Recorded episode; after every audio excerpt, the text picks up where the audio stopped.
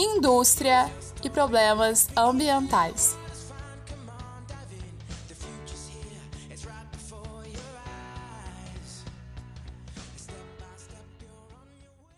Cidades são aldeias mortas, desafio nonsense, competição em vão, que ninguém vence. Pense no formigueiro, vai mal.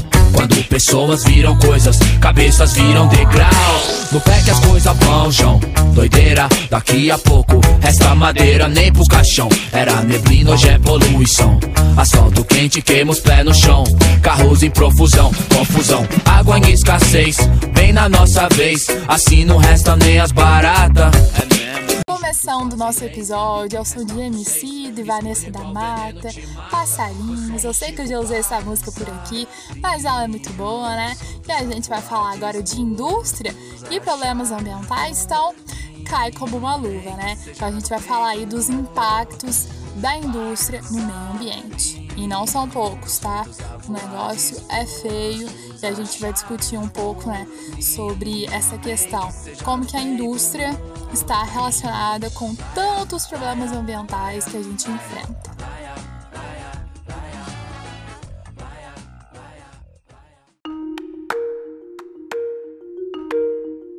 Todos nós sabemos que a indústria é um setor muito importante para o desenvolvimento de uma sociedade, né? É por meio dela que é possível criar inúmeros bens de consumo, né, que hoje são considerados essenciais para a vida moderna, que trazem conforto e saúde para a população. Além disso, a indústria também gera diversos empregos em todo o mundo. Contudo, entretanto, todavia, toda e qualquer atividade humana impacta a natureza. E as indústrias né, são responsáveis por causar muitos danos ao meio ambiente e à saúde humana. Isso porque elas geram materiais biológicos, gases e líquidos que contaminam os rios, mares, lagos, ar e solo, tá bom?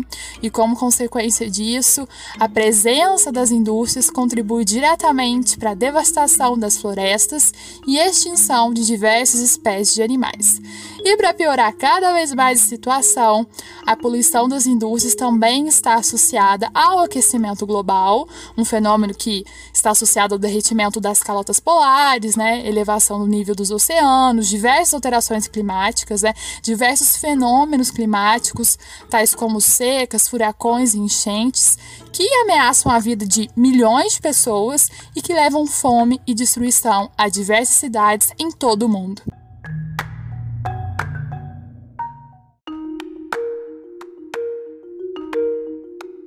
Então, diante de tudo que a gente está vivendo, de tudo que a gente está vendo, né, de todos os debates que trazem né, a questão do impacto humano no meio ambiente, a indústria, né, muitas vezes é o centro das discussões. E para muitos ambientalistas, a gestão ambiental é uma das áreas mais importantes para que se seja alcançado um equilíbrio entre a produção industrial e a manutenção do meio ambiente. E o que seria a gestão ambiental? É uma maneira de administração que prioriza métodos e práticas que favorecem o uso racional dos recursos naturais, né, minimizando assim os impactos ambientais das atividades econômicas industriais. Então, gestão ambiental é tudo hoje, tá, pessoal? Principalmente no setor industrial. A gente precisa estar ciente do quanto a gente impacta o meio ambiente, quanto de água que a gente utiliza para que um produto seja feito, né? Aquele uso indireto, né? Aquele consumo indireto que a gente nem sabe de onde veio, mas que tá aí, né? A água cada vez mais sendo utilizada e a gente não sabe, né? Por trás, né, daquele produto, tanto de, de recurso, né, e matéria-prima que foi utilizado.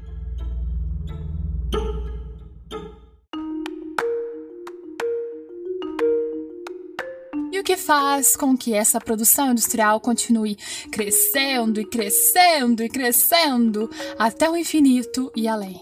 Bem, pessoal, vamos refletir aqui, né? Mas a resposta está na nossa sociedade profundamente consumista. Desde cedo, nós somos incentivados né, a consumir vários e vários produtos. Né? Nós crescemos numa sociedade extremamente consumista e que, com o tempo, fica cada vez mais consumista, né? Vai surgindo ali necessidades que o ser humano de dois séculos atrás fala: Que isso? Que que é isso, gente? Um botão para segurar o celular. Né? Tem gente que coloca, né, atrás da capinha um, um dispositivo lá que é meio de pressão, sei lá, para segurar o celular. Tem uma coisa chamada mão, sabe? Então, só pra, só pra esclarecer aqui.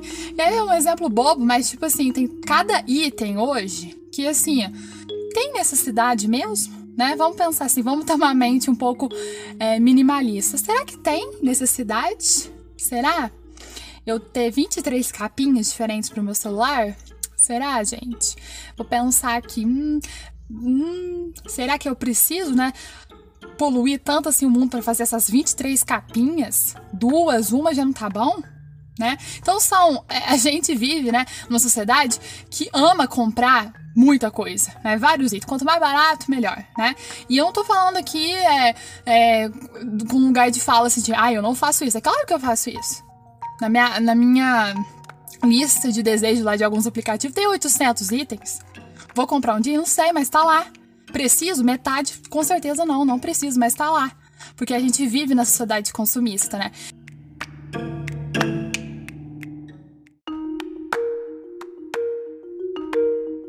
Então, pessoal, grande parte aí dos problemas ambientais que nós vemos, né, que são derivados da atividade industrial, com toda certeza seriam bem menores se as sociedades no mundo fossem menos consumistas, né? Isso aí é tá na cara, né? Tá mais na cara do que barba. Só que, né, na verdade, o que a gente está fazendo é muito pouco para parar isso, né? Tem toda uma cultura aí é, por trás do consumo e é algo assim difícil, né? De mudar da noite pro dia né? Então é algo que a gente tem que continuar trabalhando né, pessoalmente, tentar economizar é, é, recursos do nosso planeta pra gente continuar vivendo aqui, né? Não adianta eu ter 23 capinhas, um de cada cor, e não ter planeta mais. Não é mesmo? Né? Então, é, tem essa questão extremamente importante pra gente pensar. As indústrias só produzem do tanto que produzem porque tem mercado consumidor para consumir esse contingente enorme.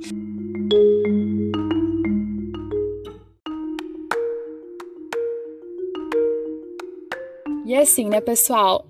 O ser humano, ele só age quando a água está chegando no pescoço, né? Em relação a essas questões climáticas, ambientais, a água não está no pescoço, a água já está na boca, logo está chegando aí no nariz, está passando os olhos e a gente está aqui, né, achando que não. Essas projeções aí dos cientistas vai ser lá pro ano de 2070, 80, vou até lá, eu já morri né? Sendo que não, a ONU foi bem clara esse ano, né, no relatório aí climático, Gente, tá chegando, tá? O cenário catastrófico não é para 2070, 80, para outra geração, nós que vamos enfrentar. Né, todas essas mudanças, já estamos enfrentando essas mudanças climáticas. O ano de 2021 foi marcado, né, por, por vários fenômenos aí, né, por vários cenários, né, várias cenas em vários países, né, que você fica, meu Deus, enchente na Itália, na Alemanha, é, queimada na Grécia, né? Incêndio nos Estados Unidos, aqui no Brasil nem se fala, né? Então, assim, fenômenos que estão acontecendo, que vão continuar acontecendo numa escala muito mais rápida e intensa, caso a gente, né, não tenha aí uma mudança real no modo como a gente está produzindo. Né? E a indústria, pessoal, é a questão central aqui, né? A gente sempre escuta, né, os nossos professores, cientistas falando, né, que o aquecimento global é real e que está muito ligado com o crescimento da atividade industrial ao longo dos séculos, né? A gente sempre escuta, né, que a poluição do ar ocasiona várias doenças respiratórias, cardiovasculares, né? Aumenta essas doenças. Só que a gente só se torna consciente quando algo acontece com a gente né? Quando algo afeta a gente diretamente. Né? Quando a gente desenvolve uma doença respiratória por morar numa cidade superpoluída, quando uma região próxima da onde a gente vive passa por uma queimada, né? por um incêndio, quando né, acontece uma enchente no nosso bairro, né? quando acontece um fenômeno catastrófico com a gente. Aí a gente cria consciência, né? Só que a gente precisa ter noção de que a atividade industrial né, está ligada a uma modificação extrema né, das condições naturais do meio ambiente. E nós, nós somos aí os principais responsáveis por isso. É claro que o aquecimento global não vem só da ação antrópica, né? É claro que o efeito estufa é um fenômeno natural, só que a gente está intensificando tudo Né? Os cientistas já provaram que a gente está intensificando né, todos os fenômenos naturais. É natural que furacões aconteçam, é natural que incêndios florestais aconteçam, é natural né, que ocorram tempestades, que ocorram né, é, é, períodos né, de grande temperatura, de temperatura elevada, né, períodos de seca, de crise hídrica, é natural, mas a gente está intensificando. Né? Algo que era para acontecer de 50 em 50 anos vai começar a acontecer de 20 em 20, de 10 em 10, de 5 em 5.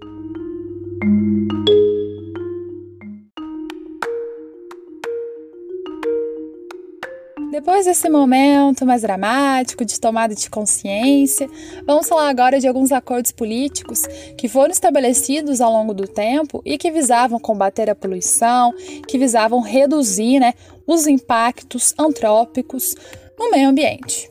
E bem, ao longo do tempo, vários acordos foram estabelecidos e vão continuar sendo, né? Neste ano aqui de 2021, a gente vai ter a COP26. No momento em que eu gravo o episódio, ela ainda não aconteceu, mas há muita expectativa em volta, né, dessa COP26, que vai reunir praticamente todos os países do mundo, né, as principais potências aí, para discutir o que está acontecendo com o planeta, né? O que a gente vai fazer daqui para frente, né? E eu espero, né, de verdade, que essa COP26 é, realmente estabeleça aí acordos acordos práticos, né? Porque uma coisa é só ficar na palavra, ah, vamos tentar reduzir. Não, vamos reduzir, vamos trabalhar com metas, né? Então eu espero que a COP26 seja promissora, tá bom? Mas ela não vai ser a última, né? E nem a primeira. Vários acordos foram estabelecidos.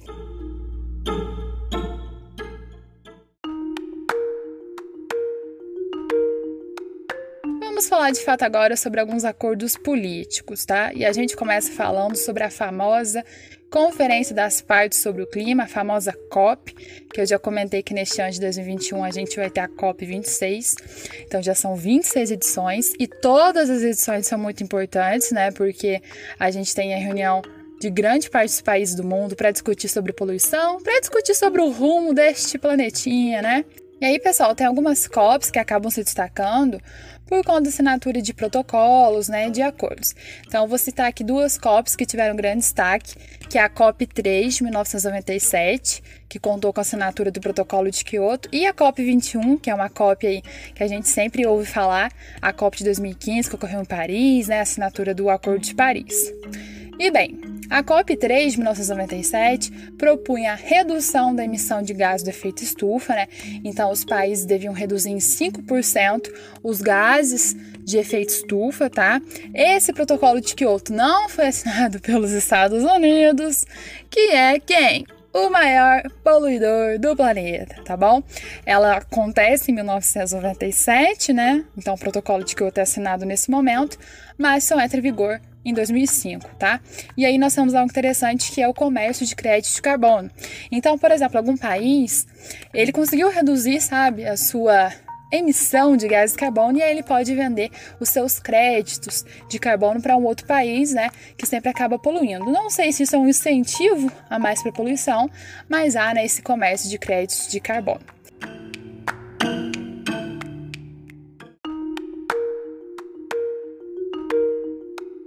E aí a gente tem a COP21, que é a COP que ocorre em Paris, né? E nós temos o famoso Acordo de Paris, que limita o aquecimento máximo do planeta a uma temperatura média abaixo de 2 graus até 2100, né? Ou seja, até 2100 a gente tem que fazer de tudo para não aumentar a temperatura média do planeta, né? Para não ultrapassar esses 2 graus. Porque os cientistas já alertaram: se ultrapassar né, esses 2 graus, o planeta vai passar por grandes transformações aí, muitas mudanças climáticas sérias, né? Se a gente aumentar mais ainda, com 4 graus já era, né? Já era aí a vida que já se torna insustentável. Nossa, mas um grau a mais só? Nossa, 2 graus a mais temperatura média? Gente, desde que se introduziu a atividade industrial, a gente vem aumentando a temperatura média desde o século XVIII, tá? Então, os níveis pré-industriais são bem diferentes dos níveis de temperatura que a gente tem hoje. Então, aumenta meio grau aqui, mais um grau em um século. Quando vê, o planeta tá super aquecendo, né?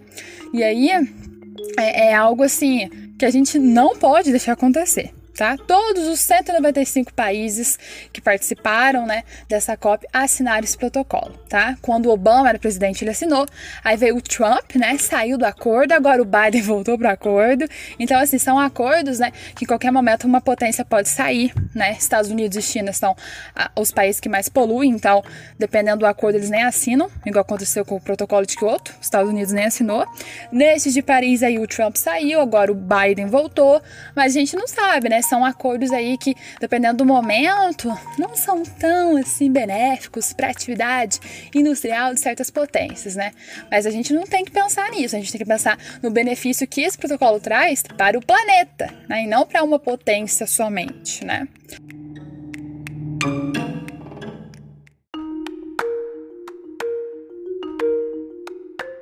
Bem, então falamos da COP, né, e trouxemos dois exemplos muito importantes, mas como eu disse, estamos na 26ª edição, então muita coisa aconteceu durante esse tempo, muitos acordos interessantes foram firmados.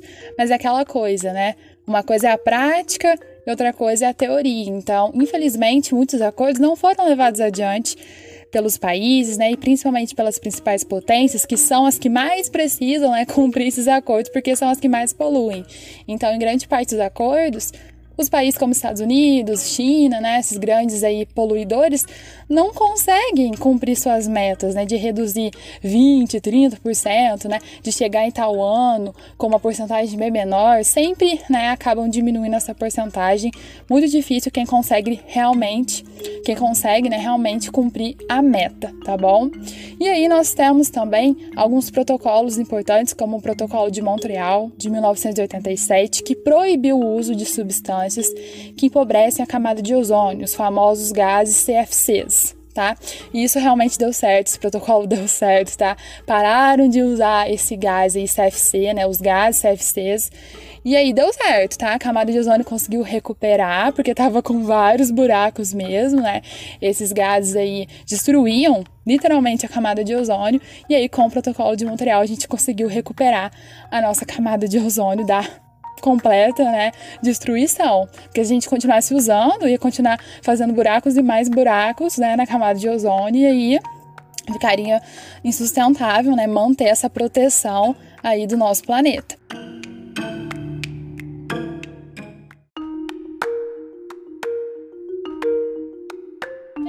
Outros eventos de grande importância, como a Rio 92 e a Rio Mais 20, né, que vão propor agendas mundiais, né. Na 92 a gente tem a Agenda 21, que é um programa de ação que viabiliza o novo padrão de desenvolvimento ambientalmente racional. Aí em 2012, né, a gente tem outra Rio, né, que é a Rio Mais 20, que vai propor uma nova agenda de desenvolvimento sustentável para as próximas décadas. Então nós temos muitos eventos, né, em relação a essa questão aí de desenvolver uma agenda mundial, né, global, pensando no desenvolvimento sustentável. A questão é que a cada década, né, novos e novos eventos são feitos e a gente vê que nós não avançamos tanto assim, né, que aqueles países que mais poluem continuam poluindo mais, que a indústria continua, né, a todo vapor aí e nós temos grandes desafios e dificuldades pela frente.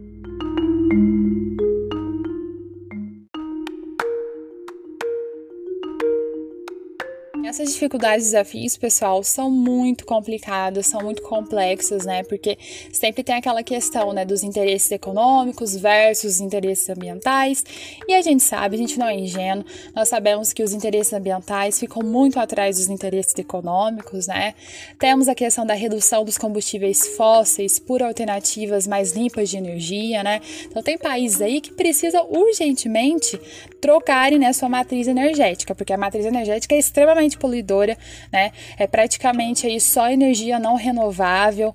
Então é uma questão assim urgente, urgente. Né? E aí, o que, que a gente nota é que o mundo busca a sustentabilidade, né? Um consumo consciente, um incentivo à reciclagem, reutilização, né? E a redução, os três R's, mas não é fácil, não é fácil mesmo, ainda mais, né? Vivendo aí numa sociedade tão consumista.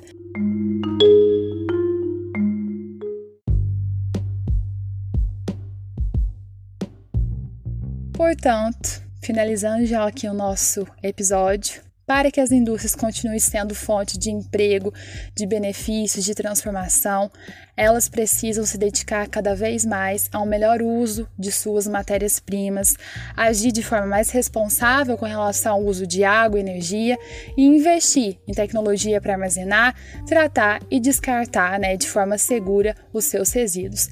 Tentar cada vez mais buscar uma produção mais sustentável.